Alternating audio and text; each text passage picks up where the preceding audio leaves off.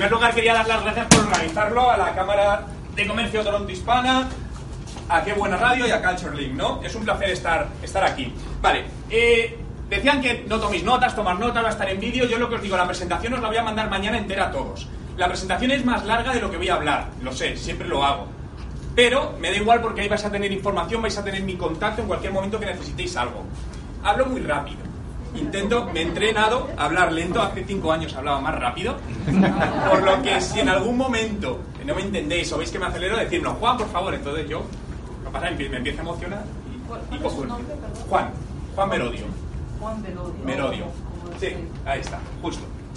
Y de lo que quiero hablar es de, de marketing digital aplicado a negocios, ¿no? Y quiero que me preguntéis, al margen de que al final de la sesión vamos a dejar un ratito para preguntas, pero yo quiero que a lo largo me preguntéis cualquier cosa, cortarme todas las veces que haga falta, cualquier duda de lo que estemos hablando, de otra cosa. No os da vergüenza, si os da vergüenza yo os voy a preguntar. Por lo tanto, vamos a hablar sí o sí, segurísimo. Lo primero que quería preguntaros, ¿creéis que es importante el marketing digital a día de hoy en las empresas, en los negocios, a la hora de emprender un proyecto, sí o no? Sí. ¿Por qué? Porque llega Es el nuevo medio. El nuevo medio. Todo, todo el mundo está Llega- llegando en internet hoy en día. Es tu marca personal. Es tu marca personal. ¿Es más económico?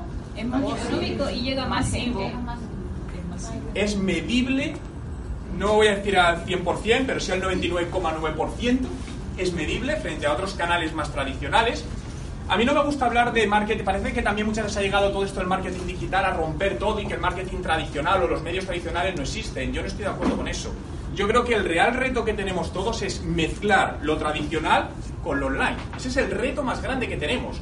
Porque al final, como consumidores, lo que estamos es todo el rato alternando de un canal a otro canal. Al final somos omnicanal. Y ese es el reto que tenemos, saber cómo integrar absolutamente todo esto. Pero si os pregunto, ¿cuál es el primer paso para el éxito en el tema digital? ¿Qué me diríais? ¿Qué es lo primero que necesita tener una empresa para tener éxito en el marketing digital? La página web. Página web. Genial. Habéis dado en la clave. ¿Creéis que la mayoría de empresas se preocupan realmente por ella? Sí. También depende de la compañía. Yo también. ¿Por qué? Con un blog, bueno, pero al final el blog es lo mismo, tienda online, web, blog, al final es... Esto es tu casa digital. Es tu casa digital. Si la casa es fea, está sucia, la gente no va a querer ir a ella. Y solo tienes una oportunidad de causar una primera buena impresión, no dos.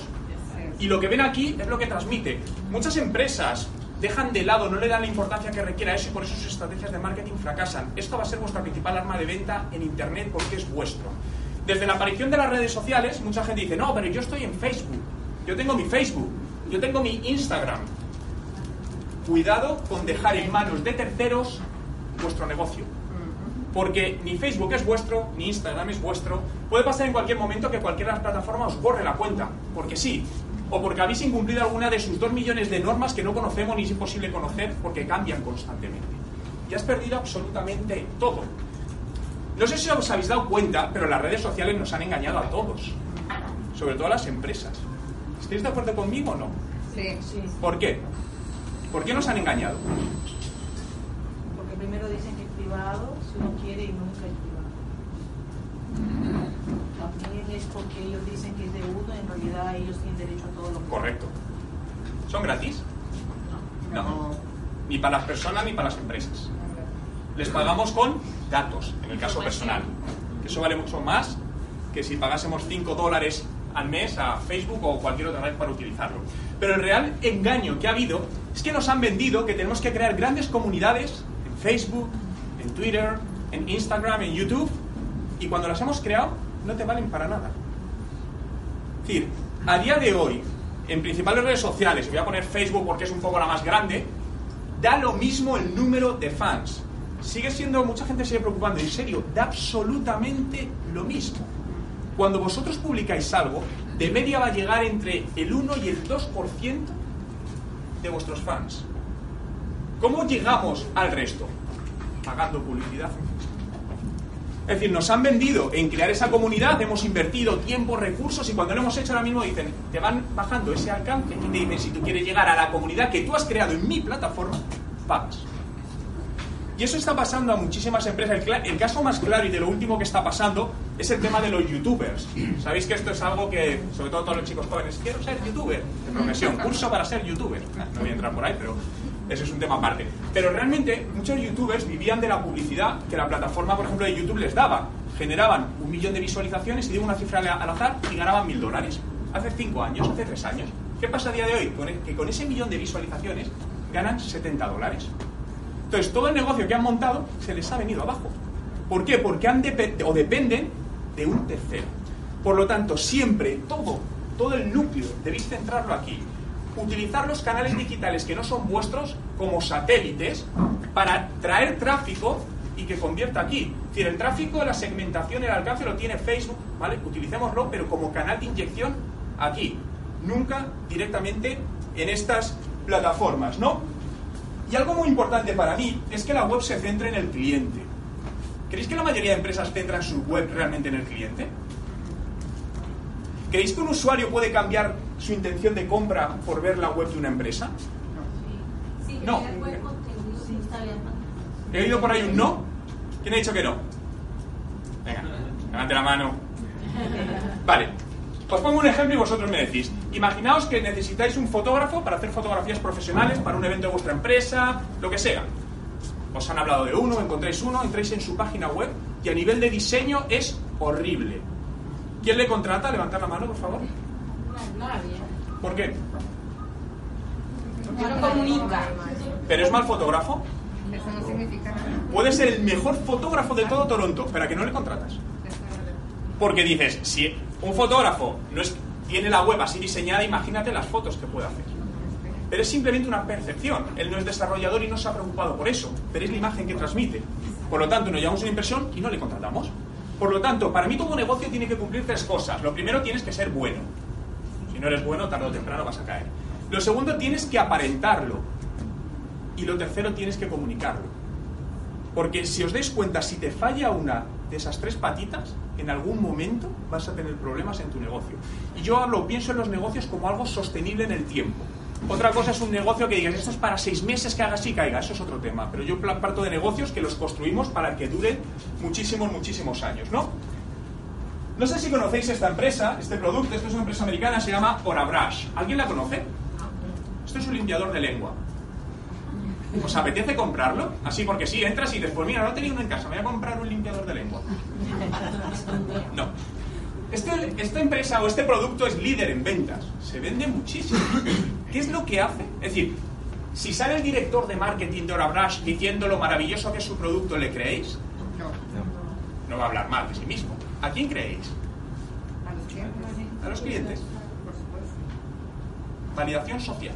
Cuando bajas un poquito en su webpage, te encuentras con distintas decenas de vídeos de personas diciendo lo maravillosa que es su vida desde que compraron el OraBrush. Yo os invito a entrar en la web, a ver varios de sus vídeos y al final os planteáis, pues a ver si necesito. Fijaos, ¿conocéis muchas empresas que en sus webs utilicen las videorecomendaciones de clientes como arma de venta? No muchas. No muchas. Muy raro. ¿Cuánto cuesta esto económicamente hablando? Es más barato. Esto es muy barato, muy barato. Hace un tiempo hicimos, implementamos, era una clínica de belleza, entonces implementamos este sistema y lo que hicimos se fue invertir 50 dólares en una webcam que se puso a la salida en recepción de la clínica de belleza, donde está la recepcionista. Cuando los usuarios salían de sus tratamientos se le decía, oye, ¿le importa en 30 segundos decirnos cuál, es su- cuál ha sido su experiencia? Muchos decían, no, me da vergüenza. No, pero te doy un cheque regalo del 40% para tu próximo tratamiento. Entonces sí. ¿Y qué estás consiguiendo? Recomendaciones de personas de 18, de 30, de 50, de 60 años que son un arma de venta total y que condicionan que cuando tú has invertido en campañas, sea en el online o en el offline, y que llegan a tu web porque te han buscado en Google o lo que sea, hay un porcentaje mayor que convierta al cliente. Hay una obsesión por intentar generar más tráfico a las webs. Ese es el primer gran error que cometemos. No os preocupéis en generar más tráfico a la web. Preocuparos en que el tráfico que llegue primero sea el adecuado y es el cliente que os puede comprar. Y lo segundo, que el ratio de conversión sea lo más elevado posible. Y me explico. ¿Cuántos sabéis ahora mismo? No hace falta que me digáis el número, pero sí os pido que levantéis la mano. El porcentaje de gente que entra en vuestra página web y cumple el objetivo que tenéis con vuestra web. ¿Alguien sabe ese porcentaje ahora mismo? Eso es lo primero que debéis descubrir. Y lo primero que nos tenemos que preguntar es qué queremos que haga el usuario cuando entra en nuestra web. ¿Visitarla? Si la visita, te puede llegar un millón de personas, se visitan y se van. Tienes que tener un objetivo. Que me compre el producto, que se suscriba a la newsletter, que me solicite un presupuesto, lo que sea. Y saber qué porcentaje de gente. Y esto lo podemos hacer, hay herramientas gratuitas que te lo permiten, como puede ser Google Analytics, y que no es complicado implementarlo. Dices, vale, del 100% de visitas, el 0,3% se convierten en clientes. Trabajemos primero por estrategias, video, recomendaciones, etcétera, para subir ese porcentaje y luego incrementa la publicidad para meter tráfico a tu web y que ese porcentaje realmente lo aproveches de mejor manera y hagas más rentable la inversión que estás haciendo. Esto es un paso totalmente fundamental, porque si no, realmente estamos perdiendo rentabilidad en la inversión que estamos haciendo. ¿Alguna pregunta hasta aquí? ¿Algo que no me haya explicado bien? Voy muy rápido hablando. Muy bien, Va, genial. Chats online. ¿Alguien los utiliza? ¿En vuestras web? ¿Los web chats? ¿Quién lo utiliza? Vale. ¿Lo re- ¿Te funciona? Algunas veces. En términos globales, dirías, Eh, vale. ¿Alguien más? en la plataforma de Violada se utiliza mucho el chat. Vale. Sí, totalmente. ¿Lo recomendarías? Vale. ¿En tu caso? Levanta la mano. Para compras, muchas veces eh, me toca hacer chat online y para una, una respuesta rápida acerca de un costo o. Las webs son inhumanas. ¿Os imagináis ir a una tienda física a comprar un producto, lo que sea, ropa, que entres en la tienda y no haya nadie que te atienda? ¿Cómo te sentirías? Raro. Frustrado. Aquí le pregunto. O que preguntéis a alguien en la tienda y te diga, en tres horas te respondo. Eso es lo que pasa, eso es un símil con lo que pasa en las webs. Y una web, la experiencia es exactamente la misma. Por lo que los web chat, yo, en el 100% de los casos, y esta es la única herramienta que me atrevo a decir esto, en el 100% de los casos que hemos implementado herramientas de web chat, han mejorado las conversiones de cara a conversión, o a ventas, como comentabas, o a contacto. ¿Por qué? Porque hay gente que a lo mejor está dudando, tiene alguna duda de tu producto, y sí, puedes tener un formulario de contacto, un teléfono, pero a lo mejor no puede llamar en ese momento. Pero si le sale un pequeño web chat y dice, ah, voy a preguntar, esa persona a lo mejor se habría ido sin preguntarte, has perdido un potencial cliente. Y esto tenéis distintas herramientas, hay muchas, ¿eh? Fijaos, esta es una que se llama Zopin, esta tiene una versión gratuita. Yo la utilicé hace años, a mí no me gusta especialmente, pero quería comentaros la que está ahí. Yo desde hace años utilizo uno que se llama LiveView. Eh, creo que cuesta unos, 90, no, perdón, unos 29 dólares al mes. Y esta es una de las mejores inversiones que hago, porque vuelvo a lo mismo, multiplicamos el ratio de conversión a nuestro objetivo de la gente que entra en la web, en la tienda online o en el blog. ¿De qué te vale estar invirtiendo si inviertes en publicidad en Facebook para llevar tráfico aquí y que te convierta el 0,001%? No tiene sentido. Fijaos, un web chat al final viene a ser algo como, como esto, ¿no? Donde se puede personalizar con el logo de vuestra empresa, vuestros colores, la fotografía de la persona, distintos idiomas, la opción de hacer un Skype, yo te llamo, tú me llamas, envíame un mensaje, hay mil opciones. Incluso tiene un pequeño sistema de inteligencia artificial para automatizar ciertas contestaciones a ciertas preguntas que se hacen habitualmente, ¿no? Pero, mirad, esto es una estadística real. Fijaos que aquí marca una conversión del 1%. ¿Qué significa esto? Era, cuando instalamos en una página web este web chat, el 1% de las visitas que llegaban nos contactaban por el chat. Os puedo asegurar que con vuestro formulario de contacto, este ratio es infinitamente menor, segurísimo. Y este es el ratio puesto sin optimizar.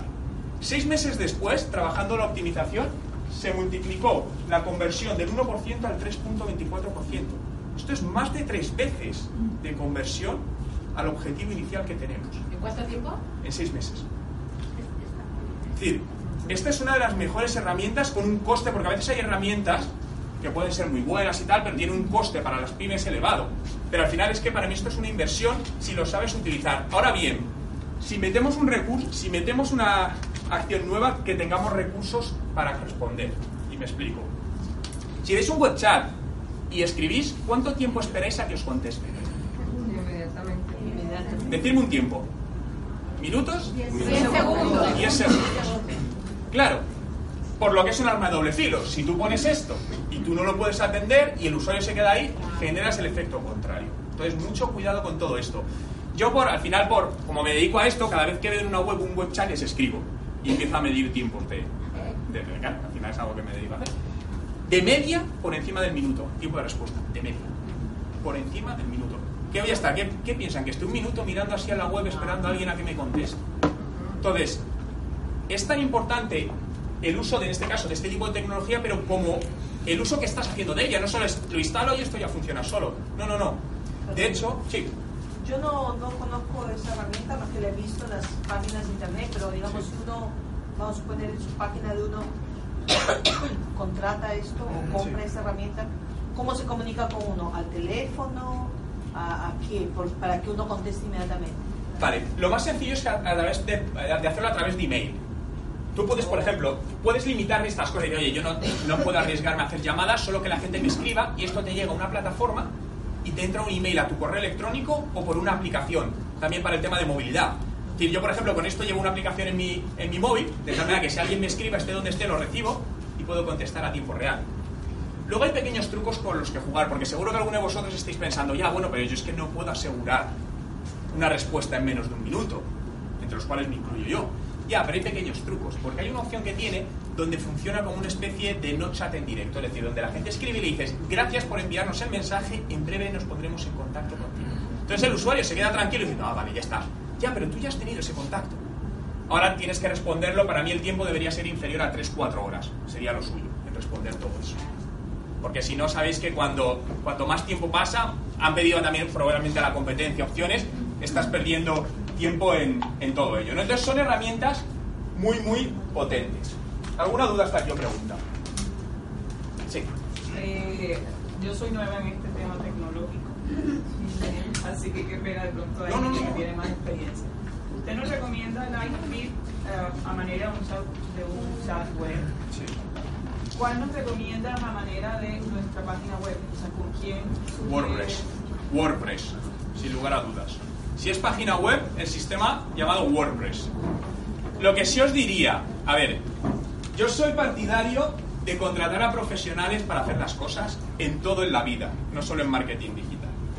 Porque uno de los grandes errores que cometen muchas empresas es, ah, si esto lo puedo hacer yo. Porque parece fácil. Cuidado, es una falsa percepción. Parece fácil hacer publicidad en Facebook porque entras y te dice cómo hacer todo, pero a que no te funciona bien. Hacerla es fácil, que funcione es otra cosa. Entonces yo con esto soy muy crítico porque veo que muchas empresas fallan por esto. Porque dicen, no, pero si la web, hay una empresa que me la hace por 100 dólares. Es imposible hacer una web bien por 100 dólares.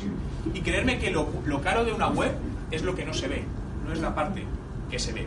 Y una web mal hecha condiciona absolutamente todo. Que tu web no posicione bien en Google, que tu web tarde mucho tiempo en cargar y no posicione en Google, que tu web tenga fallas de seguridad y te roben información de tus clientes y te metas en un problema por temas legales. Son muchísimas cosas.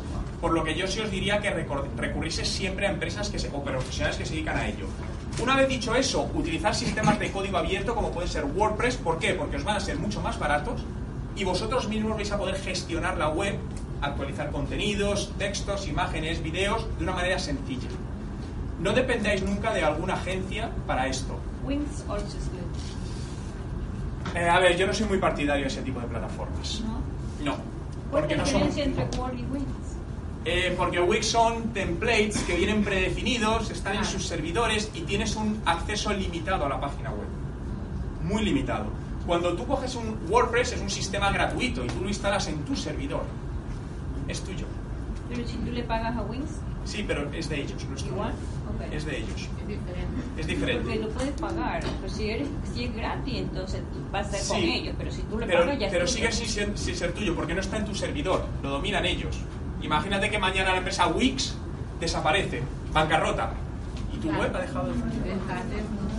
Todo lo que creaste. Has perdido, pero a lo mejor vari- varios años de trabajo. La única excepción que digo en esta parte, y la digo desde hace poco, si vais a montar una tienda online, Shopify, empresa canadiense además. ¿Cómo se llama? Shopify. Shopify es una empresa que te permite desde unos 20 dólares al mes tener una tienda online completa y ¿Cómo se escribe, S-H-O-P-I-F-Y. ¿eh? B, no sé ya ni deletrear. B, H, Y, F, Y al final. ¿Sí? ¿Lo he dicho bien? Soy malísimo para deletrear. Se anota. Pero realmente esto es muy potente, yo lo utilizo desde hace años y es la única que me atrevo a decir eso porque funciona muy bien. Porque si a lo mejor queréis montar una tienda online, ¿qué sucede? Que cuando montar una tienda online bien, cuesta bastante dinero. Bien. Entonces, si estás empezando y no sabes si te va a funcionar, gastarte 6, 7 mil dólares en montar una tienda online, yo no te lo recomendaría. Gástate menos, el resto inviértelo en publicidad para generar ventas y si la empresa crece, a lo mejor te montas una página web un poco el método Lean Startup, ¿no? Mínimo producto viable. Al final es buscar las maneras más sencillas. Pero en el caso de web o blog, yo os recomendaría WordPress en esa, en esa parte. En todo esto hay un paso fundamental para la web y para todo lo que vais a hacer. Y es que conozcáis a la persona a la que queréis vender vuestro producto o servicio. ¿Les conocéis bien? ¿Les tenéis bien definidos? ¿Alguien sí? Si decís que no, Nadie hace estudios de La demografía. la demografía o el buyer persona. La persona que te va a comprar. ¿Por qué digo esto? Si esto no está hecho, creerme que el resto va a estar mal. Es el primer, porque si tú no conoces a quién le vas a vender, ¿cómo voy a diseñar la web? ¿Cómo voy a diseñar los contenidos que publico en mis distintas plataformas para generar el impacto? Fijaos, mismo producto, ¿se lo venderíais de igual manera a toda esta gente de los Simpsons? El mismo producto, ¿eh?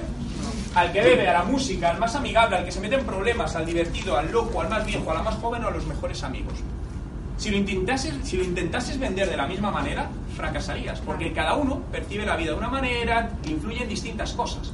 Por lo tanto, tú tienes que crear o saber a quién vas a vender. A partir de aquí me puede decir, es que mi público es todo el mundo. Mentira. Nadie, tu público puede ser todo el mundo, eso es totalmente imposible. Y aún así, si tu público es muy grande, porque puede ser, la siguiente pregunta que te debes hacer, ¿tienes recursos personales y económicos para impactar a toda la audiencia? Es que mi público son 10 millones de canadienses. ¿Qué presupuesto de marketing tienes al mes? 300 dólares. ¿Creéis que está alineado? No tiene sentido. Por lo tanto, céntrate en micronichos de mercado. Hace poco, con una marca de, de motos, sacamos 16 perfiles de potenciales clientes. Y lo primero que dijeron, ¿y cómo hacemos contenido para 16? Les dije, empecemos haciendo contenido para uno, probemos el modelo, cuando veamos que funciona, escálalo al resto de perfiles. Porque siempre va a haber un perfil de cliente que, por lo que sea, te interese más, porque es el tu cliente principal, no sé, defínelo tú, pero defínelo, ¿no? Y lo que quiero ver es cómo hacer esto, ¿no? Yo lo llamo plantilla del potencial cliente o buyer persona, llamadlo como, como queráis, ¿no? Pero quiero deciros las cuatro, las- los cuatro pasos y voy a poner un ejemplo a la vez de, de cómo se hace, ¿no? La fase 1, ¿no? Como esto, al final lo que tenemos que hacer es ponerles nombres y describir sus gustos, sus necesidades, lo que les preocupa, etcétera, etcétera. Como os he dicho, la, la presentación la vais a tener tal y como lo estoy explicando, ¿eh? Para que tengáis acceso a todo. El ejemplo que voy a utilizar es una marca de accesorios y servicios exclusivos para perros, porque ahora, pues bueno, cada vez está más de moda, entonces la, la gente cuida mucho a sus perritos, es uno más en la familia y se invierte dinero en el perro, ¿no? Vamos a crear dos perfiles de posibles clientes. Una pareja llamada Roberto y Susana, leo literalmente, pareja de mediana edad, no tiene hijos, nivel socioeconómico alto, viajeros, les gusta disfrutar de la vida viviendo nuevas experiencias y su perro es uno más en la familia, por lo que siempre va con ellos. Les gusta que el perro esté muy bien cuidado, son muy prácticos con él, ya que el poco tiempo del que disponen lo quieren para disfrutar. ¿Alguien tiene alguna descripción así de su público objetivo? No. ¿Creéis que si la tuvieseis, dirigiríais mejor vuestras acciones? Sin lugar a dudas. ¿Y sabéis el problema de las redes sociales? Que si no tenéis esto es imposible segmentar bien. Porque la segmentación en redes sociales es muy potente, pero se basa principalmente en demografía, gustos e intereses. Por lo que si tú no tienes todo esto, probablemente la segmentación no sea buena y estés invirtiendo o gastando un dinero en este caso que no vas a rentabilizar. Voy a poner otro perfil de cliente en este caso, una persona llamada Marta, es una chica joven, soltera, amante de los animales, nivel socioeconómico medio alto, amante de moda y complementos, se preocupa por todo lo relacionado con diseño, estética y quiere que su perro esté siempre muy bien cuidado. Le gusta viajar con él y hace planes pensando en sitios donde pueda ir con él. Por lo tanto, la manera de llegar a estos dos públicos es totalmente distinta. Vamos a la segunda fase. Ya tenemos, aquí he sacado dos, pero pueden ser cinco, tres o 24. Una vez hemos definido estos perfiles, eh, lo que tenemos que definir es los objetivos a conseguir por cada uno de los perfiles, ¿no? ¿Cuáles son los principales servicios que ese perfil, ese nicho de mercado, le va a interesar por orden de prioridad? Y leo. Cogemos a Marta, ¿vale? Para hacer el ejemplo, ¿no? Entonces, hemos dicho que uno de sus principales problemas es la falta de tiempo para tener a su perro perfectamente aseado, por lo que es una potencial cliente de un servicio semanal de peluquería canina, que además a lo mejor quiere complementar con un servicio de masaje relajante para su perro de manera mensual. Con todo esto, lo que vas a poder hacer es que cuando tú haces una campaña dirigida a esta audiencia, saber por dónde le tienes que enganchar, además en este caso es un tema muy emocional, que hablamos de, animales, y cuando llegan a tu web, mostrar el contenido alineado con todo esto. Porque a lo mejor esta audiencia quiere eso y tú tienes este servicio en tu web, pero no está visible en una primera instancia, entonces la persona no lo ve y se te va. Por lo tanto, no ha convertido a cliente. Fijaos que aquí este simple trabajo de análisis, de research, te puede llevar mucho tiempo. Esto lleva, lleva tiempo. Pero es clave para hacerlo. No hagáis ninguna acción hasta tener todo esto hecho. Pero me quedan dos fases más. Tercera fase.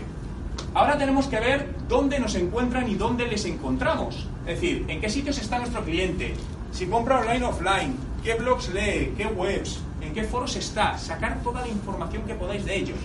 La información la podemos sacar desde encuestas típicas en el mundo offline, si tenéis la posibilidad, como en el mundo online. Al final se pueden hacer encuestas, incluso muy segmentadas en, en Facebook, puedes lanzar encuestas a demografías concretas. Personas que viven en Toronto en determinado código postal, que son mujeres entre 18 y 35 años y amantes de los perros de raza Yorkshire. Y a lo mejor te dice 824, perfecto, ese es mi target. Y ahí es donde haces el estudio de mercado y el coste de eso es totalmente mínimo. Y la cuarta fase, esto es previsional. Esto al final es una previsión. La realidad suele ser distinta, ¿no? Por lo que esto al final es, es algo vivo. Sobre la marcha tenemos que ir actualizando, trabajando, etcétera, etcétera, ¿no? Podéis utilizar, yo lo alineo con lo mismo, el llamado mapa de empatía, para dar respuesta también a todas estas preguntas que queremos de su usuario, ¿no? ¿Qué es lo que piensa? ¿Qué siente? ¿Qué le preocupa? ¿Cuáles son sus inquietudes, sus aspiraciones? Porque al final vuestro producto lo que está haciendo es solucionar un problema a alguien, el que sea.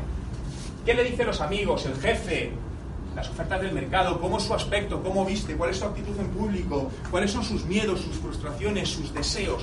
Cuanta más información tengáis, mejor vais a poder llegar a ellos y, por supuesto, diferenciaros de, de la competencia, ¿no?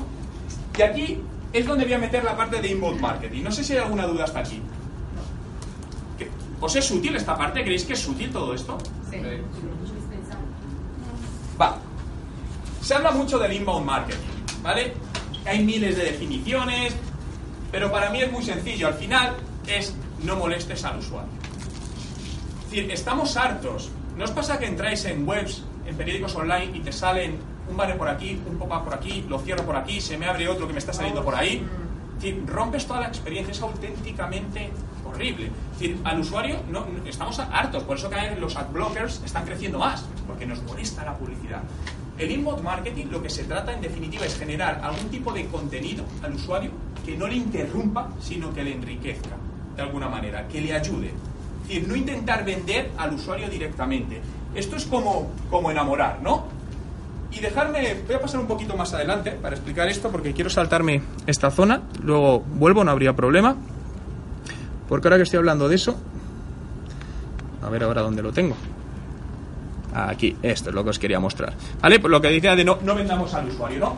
La- lo normal que hacemos es que. ¿Cuántos tenéis una estrategia de marketing digital definida? ¿Cómo? Una estrategia de marketing digital definida. Perdonad. Es decir, si no sabemos a dónde vamos, es muy difícil al final conseguir resultados. Cuando vas a lanzar un negocio, haces un business plan, plan de negocio. Si no, sería una auténtica locura, sería casi un suicidio de negocio. Esto es exactamente lo mismo, os estáis suicidando si no hay una estrategia digital. Por eso la mayoría no funciona. Y la segunda razón por la que no funciona es porque no se invierten los recursos suficientes, económicamente hablando y en personal. ¿No? Por ejemplo, muchas veces cuando vamos a contratar a alguien para el tema digital, se contrata a la persona más joven, la persona más barata o la persona que ha hecho un curso de dos meses. Imaginaos, yo no sé nada de bolsa, de, invertir en, en acciones de empresas, pero me he hecho un curso de tres meses online de cómo invertir en bolsa. Y tenéis 50.000 dólares. ¿Me los dais para invertir? Claro que no. ¿A que no lo habéis dudado? ¿Qué pasaría? ¿Cuál es la probabilidad más segura que pase con vuestro dinero? Se. Que lo perdáis. Exactamente lo mismo.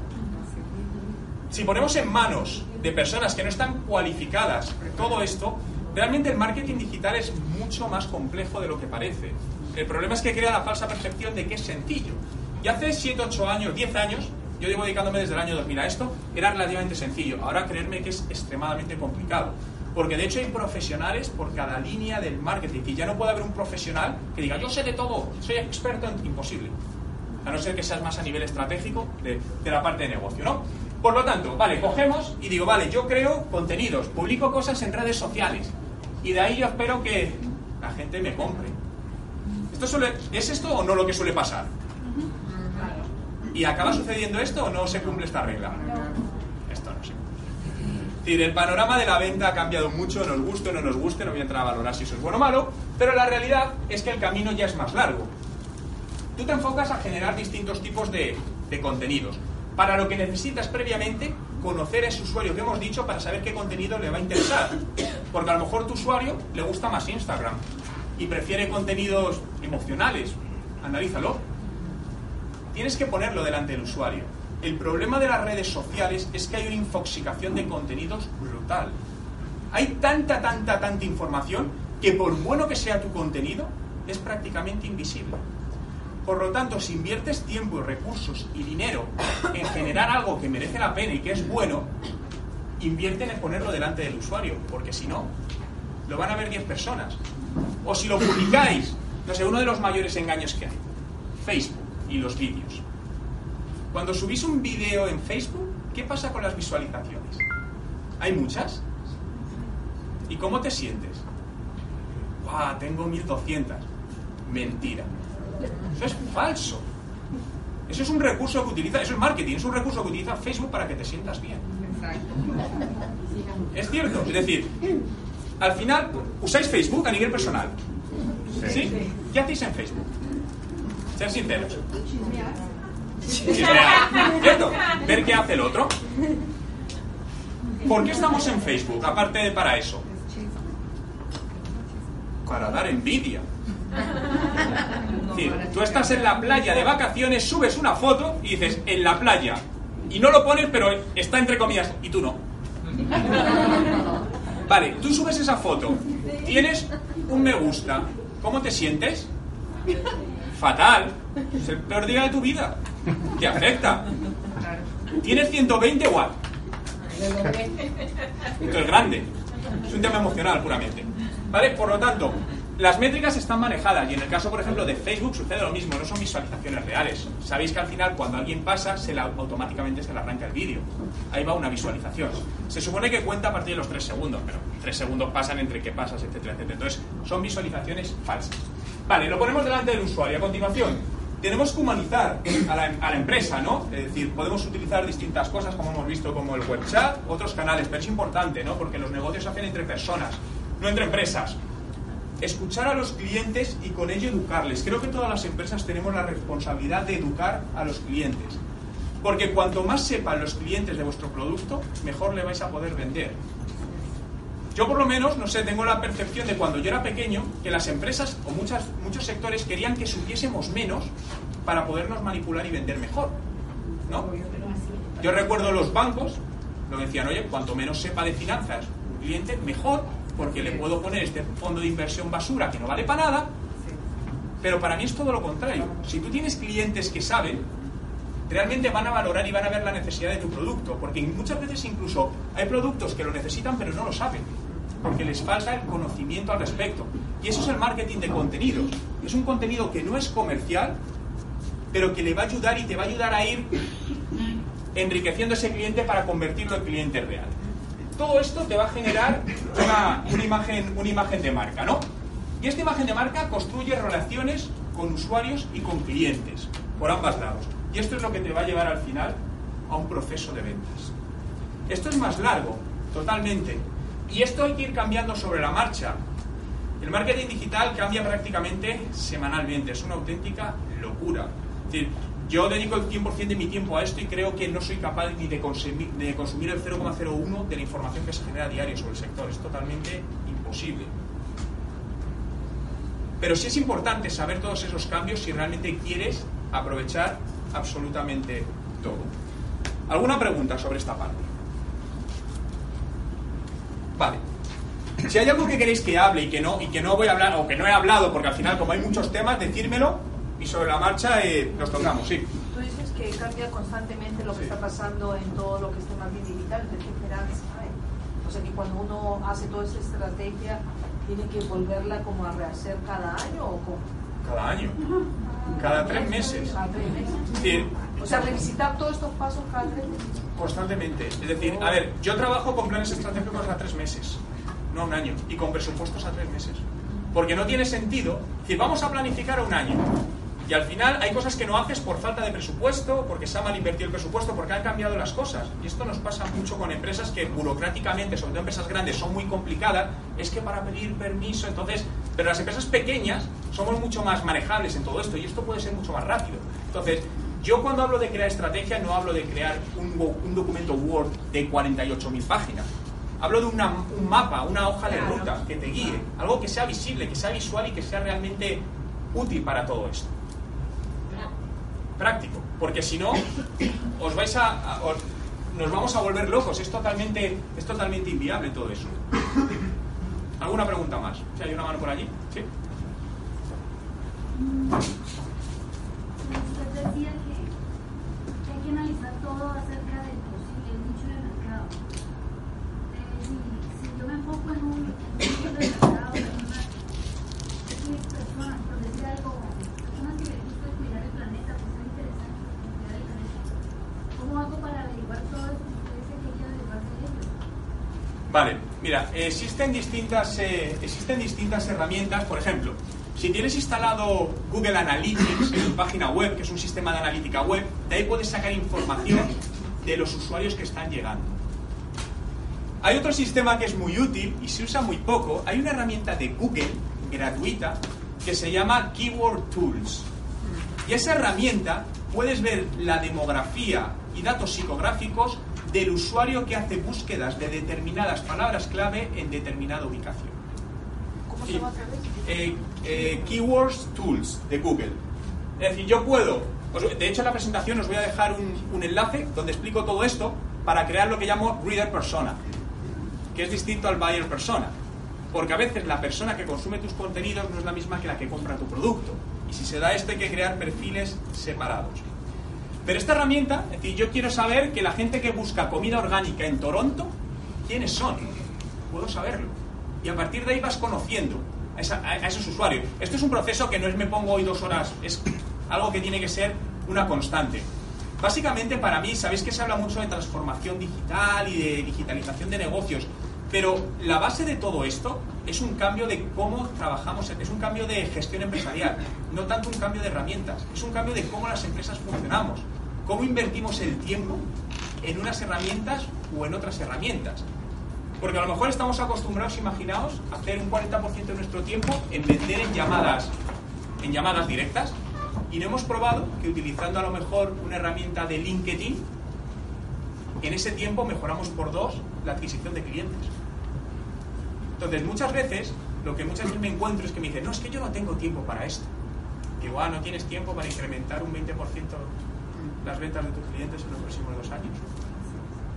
Dejadme contaros un caso real de aquí de Toronto. Vale, yo llevo viviendo aquí dos años, ¿no?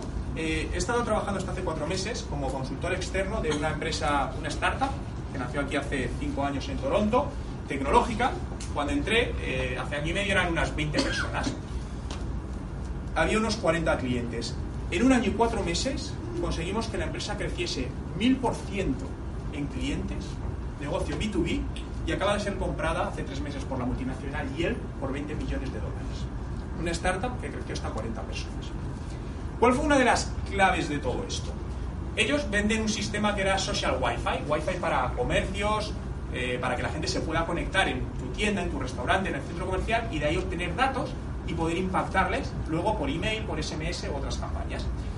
Pero lo que hacían eran, iban a todo tipo de locales, restaurantes, centros comerciales, todo. Entonces dijimos, no, vamos a un micro nicho. ¿Cuál es? ¿De, de- quién tenéis ahora más clientes? Y decían, pues bares, restaurantes, vamos a por ellos. Derramos el abanico de clientes a un nicho concreto.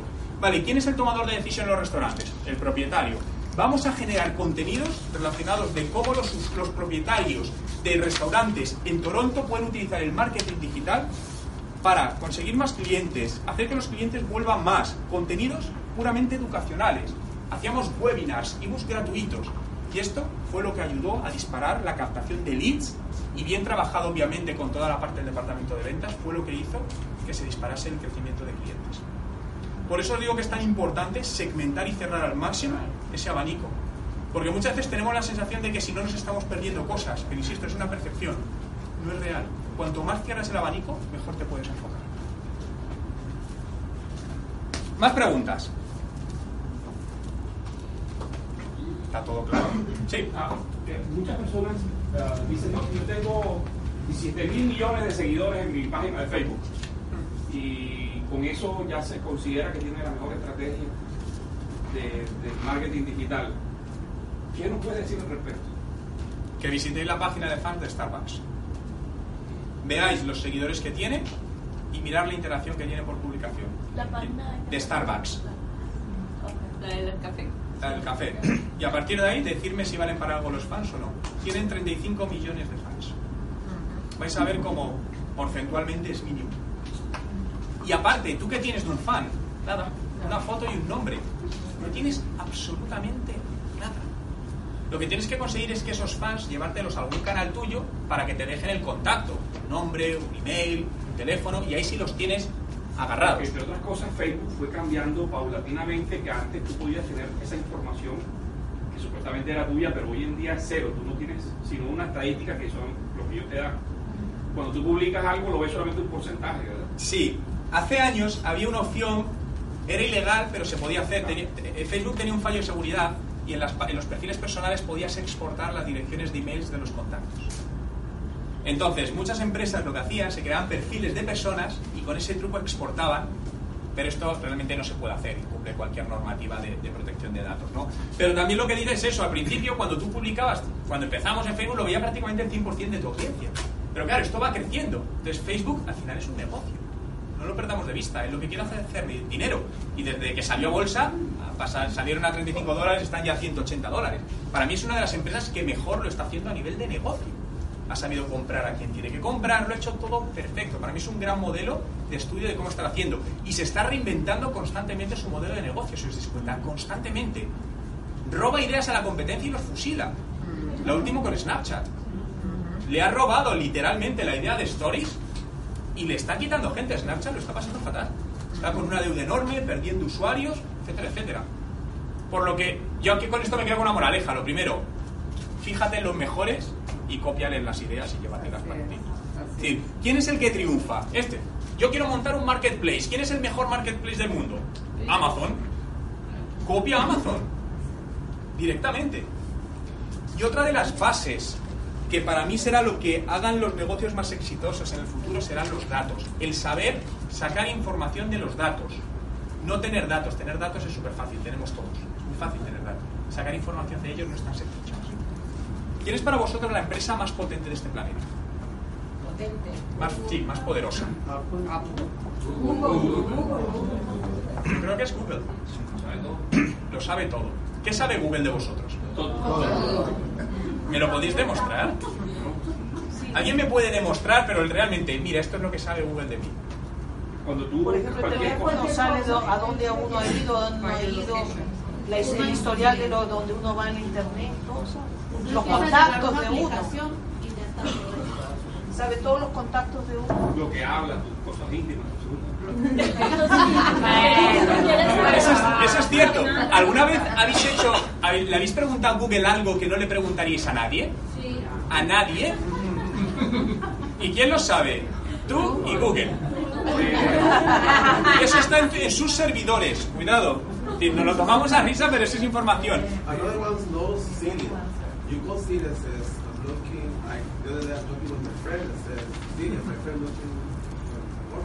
You go see that. Ah, in the area, somebody's single. Sí. No, Syria. Syria is serious. Yeah, Syria. Es súper inteligente, todo el tema de predictivo, ¿no? Eso. Pero yo os quiero, os quiero decir para que veáis lo que Google, un sitio donde podéis ver lo que Google sabe de vosotros, mejor dicho, lo que Google dice que sabe de vosotros, pues imaginaos lo que sabe y nos dice. Si entráis en google.com barra dashboard y os logueáis con vuestra cuenta de Gmail, vais a llegar a un panel donde está toda la información puesta. Google.com barra dashboard. Y eh, encontraréis todas las búsquedas que habéis hecho a lo largo de vuestra vida. En Google, ahí están. Dashboard. Y solamente Y los que tenemos cuatro cuentas. Pues con las que hayas estado logueado cuando eso. Tiene un, eh, un rastreo tuyo a tiempo real de dónde estás. Hay una parte que es de ubicación y te muestra un mapa prácticamente minuto a minuto de dónde has estado. Te traquea con tu móvil, literalmente. Es decir, sabe dónde vivo, porque si yo entrase ahora, yo vivo de aquí cerca y, y se ve la ruta que he hecho andando hasta aquí. Sabe dónde estoy ahora. Sabe Pero todo. si tú permites, porque ellos te permiten, te preguntan si quieres que in track. Y, y- sí, no. Sí, es cierto. Solamente dos o tres personas han dicho que no. Yo he dicho que no. No, muchas veces no lo sabemos. El problema es que muchas veces das autorizaciones que no sabes. Y te sorprenderías. De hecho, quien crea que no le están monitorizando ninguna, entrar en vuestro iPhone, cada una de las aplicaciones, y mirad si hay alguna con la ubicación. Vais a ver cómo de repente os sorprendéis porque habéis instalado algo. Ah, que sí, sí, sí. Porque tenías prisa. Estás controlado. Igual espérate que me dejaste preocupada con. No, no, si me puede preocuparse, no. Solamente dando mi nombre. O ¿En sea, tú dices que entre a google.com bar, eh, Con tu cuenta de Gmail, con tu correo, entras, se Pero supone que... necesito poner mi. Sí, sí, claro. mi Gmail. Sí. Yo soy Gmail. Sí. Pero eso todo, pero pensarlo en positivo, a mí me encanta. Si no tenéis nada que ocultar. Pero desde el punto de vista de marketing es genial. Porque vamos a tener o tenemos información muy buena para impactar a los distintos usuarios. Tenías que demorar y tener un presupuesto alto en una investigación de mercado, ahora lo haces en pantallazo. Sí. Vale, para finalizar, quiero dejaros un recurso que os puede ser muy útil. Bueno, la presentación eran unas cuarenta y pico páginas, pero yo es la 42. Esto nos va a llegar por email. Sí, maña- mañana os lo, os lo envío. Mirad, os quiero compartir un... eh, para mí es muy importante y es un obsesivo de la, de la medición, de la métrica. Porque lo que no se puede medir, obvi- obviamente no lo podemos mejorar. Entonces, el no medir cosas es, es que no lo entiendo. Pero el principal problema que tenemos con las métricas en Internet es que hay tanto para medir que no sabes qué medir. Y no sabes tomar decisiones inteligentes. Simplemente, si vosotros, por ejemplo, exportáis las estadísticas de una fanpage de Facebook, solo las estadísticas, hay más de 300 indicadores. Solo con eso. Un humano es imposible parametrizar y sacar datos. Es totalmente imposible. Una máquina puede hacerlo, nosotros no. Para mí es llevarlo a la mínima expresión, es decir, cuatro o cinco indicadores máximo y sacar decisiones de ahí. Ya luego lo iremos creciendo. Entonces, una de las grandes dudas que hay siempre es en la parte de marketing de contenido. Es decir, vale, yo genero contenido, pero ¿cómo alineo eso con negocio? Porque muchas veces, sobre todo en empresas donde hay que pedir autorización o presupuesto, a- aparte financiera, es lo que más cuesta. Ya, yo estoy invirtiendo aquí, pero ¿dónde está el retorno real? ¿no? Esto nos pasó hace poco en una empresa y le demostramos, porque el departamento financiero nos quería quitar el presupuesto, y le demostramos que el 80% de los nuevos clientes habían pasado al menos una vez por el blog de la empresa. Cuando tú pones ese dato encima de la mesa, no te puedo decir, no te sé decir hasta qué punto influye, no te lo sé ponderar, pero que influye, seguro. Bien, yo trabajo con un Excel súper sencillo, es el que utilizo con mi cliente y a diario, y trabajo en tres, en tres fases. La primera es una fase de, métricas del, del sitio web, ¿no? donde no se ve ahora bien, pero aquí es cada una de las publicaciones que hacéis, se va registrando todo. Este, en este caso son para post en texto, por ejemplo, longitud, cuántas visitas ha tenido, todos los datos los vamos sacando absolutamente y vamos generando un ¿Cómo, histórico. ¿Cómo lo sacas? Esto lo podemos sacar, por ejemplo, con la herramienta de Google Analytics. Oh, Google. Con esto sacamos esto. Pero fijaos que al final hay 6, 7, es decir, no hay muchos más indicadores para no volvernos locos. Esto empezó de un, de un eh, Excel mucho más grande, de un dashboard, y lo fui haciendo hacia un dashboard mucho más pequeñito, ¿vale? Nos vamos a la segunda fase, y es la fase de Social Metrics. Y en esta, en esta parte relaciono cada uno de los contenidos con su impacto en redes sociales. para ver la interacción. Cuántos han llegado de pago, cuántos no, eh, cuántos me gustas ha tenido, cuántos comentarios, para ver el engagement de una publicación. Porque no confundamos engagement con generación de negocio. Es decir, si vuestro objetivo es captar, por ejemplo, contactos de clientes, hay contenidos que de repente funcionan muy bien para interacción, pero no generan negocio. Y hay otros que funcionan muy mal en interacción, pero generan negocio. Por lo tanto, tenemos que aprender a diferenciarlo y la única manera es haciendo cuadros de este tipo, generando un histórico para entender a nuestra audiencia. Y la última, que es la más interesante, la de métricas, de, de ventas, y alineamos cada uno de los contenidos, está todo tabulado, con, en este caso, está parametrizado para leads, para datos de potenciales clientes, li- dividiendo los leads en calientes y fríos. Es decir, un lead frío es alguien que me ha solicitado información, pero a día de hoy no está preparado para comprar mi producto. Por lo tanto, no pierdo el tiempo en haciendo llamadas de ventas, etcétera, etcétera. Y un lead caliente es aquel que creemos que hay una probabilidad de compra alta. Normalmente, ¿cómo se trabaja esto? Esto se trabaja con sistemas que nos permiten, con algoritmos, diferenciar, en base a métricas del pasado, el perfil de un cliente que, con probabilidad de conversión. De ahí sacamos clientes conseguidos e inversión realizada. Con todo eso, tenemos absolutamente todo el flujo del contenido, ¿no? Eh, os lo dejo en esta URL, juanmelodi.com barra Toronto, podéis descargar el Excel completamente entero, ¿vale? Lo he, colgado ahí para, para, que lo, para que lo podáis descargar. Como os digo, tendréis la presentación, así que vais a tener también eh, esto, ¿no? Está totalmente abierto para que lo uséis, lo modifiquéis, o porque evidentemente, dependiendo del tipo de negocio, tienen que cambiar los indicadores, ¿no? Serían, serían distintos. Eso está pensado para una empresa B2B. Y quería invitaros también, yo soy un obsesivo de generar ¿Qué, contenido. ¿Qué quiere decir? Párate ahí. ¿Qué Dime. quiere decir con B2B? Eso, Lo estás haciendo desde Vale. y no te, no te Vale. decodificamos. Negocio que vende otro negocio, business to business. Negocios que venden empresas, vale, perdonadme, a veces no. Sí, sí, asumí que entendimos y no. Sí, Culpa Gracias, mía. Gracias, gracias. ¿Vale? Porque no es lo mismo vender a otras empresas que vender a que vender a cliente final, por decirlo de alguna manera. Claro. Pero, si vendéis a otras empresas, ¿hay alguien que se dedica a que venda a empresas? So, business to business, Business to business. es eso. Es ese, B2B. Ok, ok. Pero si vendéis a empresas, mucha gente dice, no, Facebook no vale para ese tipo de negocios. Mentira. Es la red social más potente. En la empresa canadiense que os comentaba, el 95% de la publicidad la invertíamos en Facebook. Publicidad de Facebook. Funcionaba increíblemente. Entonces Facebook. Facebook funciona de maravilla. A día de hoy, no sé si en dos años. A día de hoy funciona, es una pasada.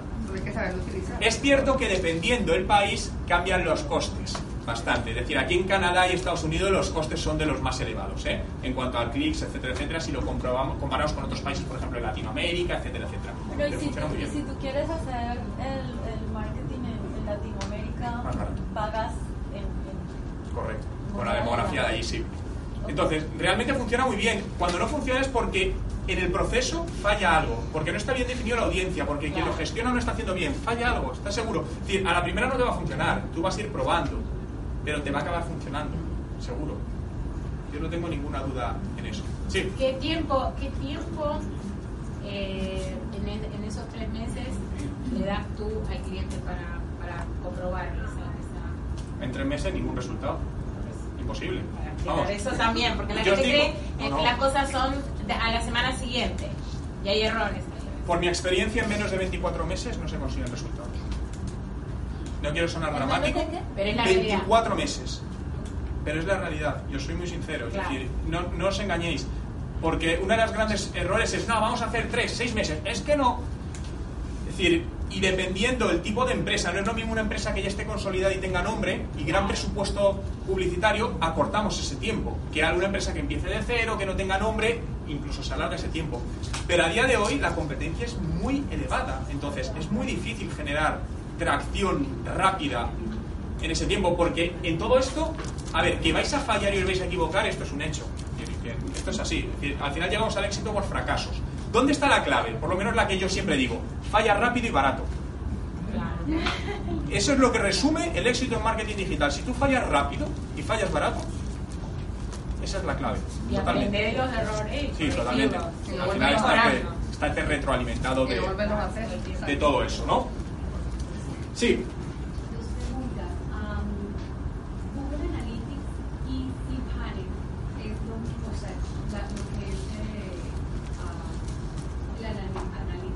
Sí. ¿Es lo mismo? No. ¿Tiene la misma... Ah, ¿Cuál es la diferencia? Vale, Google Analytics es un sistema de analítica web. cPanel es un módulo para manejar un servidor. No tiene nada que ver. Otra cosa es que tenga un módulo de analítica, pero no le hagan ni caso a ese módulo de analítica. Normalmente te va a dar un tráfico por encima y eh, al final yo me centraría en Google Analytics, que es un poco el que está más estandarizado. ah. Mucho más. Otra pregunta. Eh, si uno está manejando costos, por ejemplo, si tiene unos clientes y van a hacer un pago online a nuestra página y ellos, am, de- dependiendo del lugar que estén, por ejemplo, si están en España, euros, si están en Colombia, su moneda, México, su moneda, Estados Unidos, eh, hay algo, o sea, ahí es un, es, ¿cómo se maneja? A nivel de pagos, pero eso es con la plataforma que tengas de pago, con la plataforma que utilices de pago, dependiendo. Eso lo maneja la plataforma. sí. ¿Crees que una WordPress aguante eso? WordPress aguanta todo. Es decir, nosotros hemos manejado, hemos creado WordPress de personajes públicos con varios millones de visitas al mes. Lo aguanta. Lo que, lo que llega a aguantar no es WordPress, es el soporte que hay detrás, el servidor. Si tienes un potente servidor, lo aguanta. Una cosa importante que, que se me ha venido a la cabeza: ¿todos tenéis web? Vale, casi todos. ¿Cuántos sabéis si vuestra web, es que esto es un tema muy crítico en los próximos dos semanas, ¿cuántos de vosotros sabéis si vuestra web está en protocolo seguro? Es decir, ¿es HTTPS o HTTP? Si no lo sabéis, miradlo. Los que lo tengáis en HTTP, hablar rapidísimo con el desarrollador que os lo cambie. En dos semanas Google va a empezar a tachar como no seguras todas las web que vienen sin protocolo seguro. Aparte del, de- del- el tema de posicionamiento en buscadores, lo va cayendo. Ya lo iba haciendo tres años, pero no con tanta fuerza. Pero comunicó hace dos semanas que a partir de octubre iba en todo el todos los que usasen navegador Chrome, que es el más usado, iban a aparecer como webs no seguras, con el consiguiente problema de reputación de una marca, etcétera, etcétera, ¿vale? Esto es un proceso delicado. Es un proceso que lleva técnico y hay que hacerlo bien si no queréis tener problemas de posicionamiento en buscadores y pérdida de tráfico. Sí. ¿Cómo es? Disculpa, eh, HTTP. HTTPS. Web. Mirad, fijaos, mirad, genial. ¿Veis que aquí tengo HTTPS? A ver si lo veis. Ahí, mira. S por seguro. ahí lo ve, ahí. ¿Se ve bien? Esa S final es que esto está en protocolo seguro. Eso es importantísimo. Di- Disculpa una pregunta. Sí, vamos a ir. Pero eso no depende del hosting, ¿no? Usted no tenga... El hosting te puede proveer de un certificado. Pero el hosting te provee el certificado. Y hay varios tipos de certificado. Hay certificados gratuitos y los hay de pago. Parten de unos 19 dólares a unos 100 dólares. Yo no soy partidario de coger certificados gratuitos. Por una sola razón. ¿Vosotros regaláis vuestro trabajo? Preguntaros por qué alguien regala el trabajo. Es decir, en Internet no hay nada gratis. Nada. Nada. Cuando algo es gratis es porque detrás hay otra cosa. Y en temas tan delicados como esto, por 20 dólares al año, yo no lo hago. Bien. Y os quería decir... Ah, perdona, perdona, sí. ¿Eh? Sí, disculpe, que no estaba en ese momento aquí. ¿Qué es lo de que dice que 24 meses demora aquí? ¿En, qué? En obtener resultados con una estrategia de contenidos, normalmente. O sea que te refieres de que nadie va a mirar en 24 meses. Sí, sí lo van a mirar. Joder, si no tenemos un problema, algo más. sí. O sea, no, ¿a qué te refieres? No, a que, a que monetices toda la inversión que estás haciendo. A que realmente la inversión económica que estás haciendo le empieces a ver que hay una atracción y que Ya. puede haber una- unos resultados. Hay un ROI directamente en todo ello, ¿no? Yo os invito, y no es spam, a seguirme en mi canal de YouTube. Y digo por qué no es spam por una cosa. Soy un obsesivo de generar contenidos. Todos los días genero un vídeo sobre marketing digital. Absolutamente todos los días, salvo que esté volando y porque ya no me da tiempo. Hablando de distintas cosas, vídeos entre 8 y 15 minutos diarios de distintas cosas de marketing digital.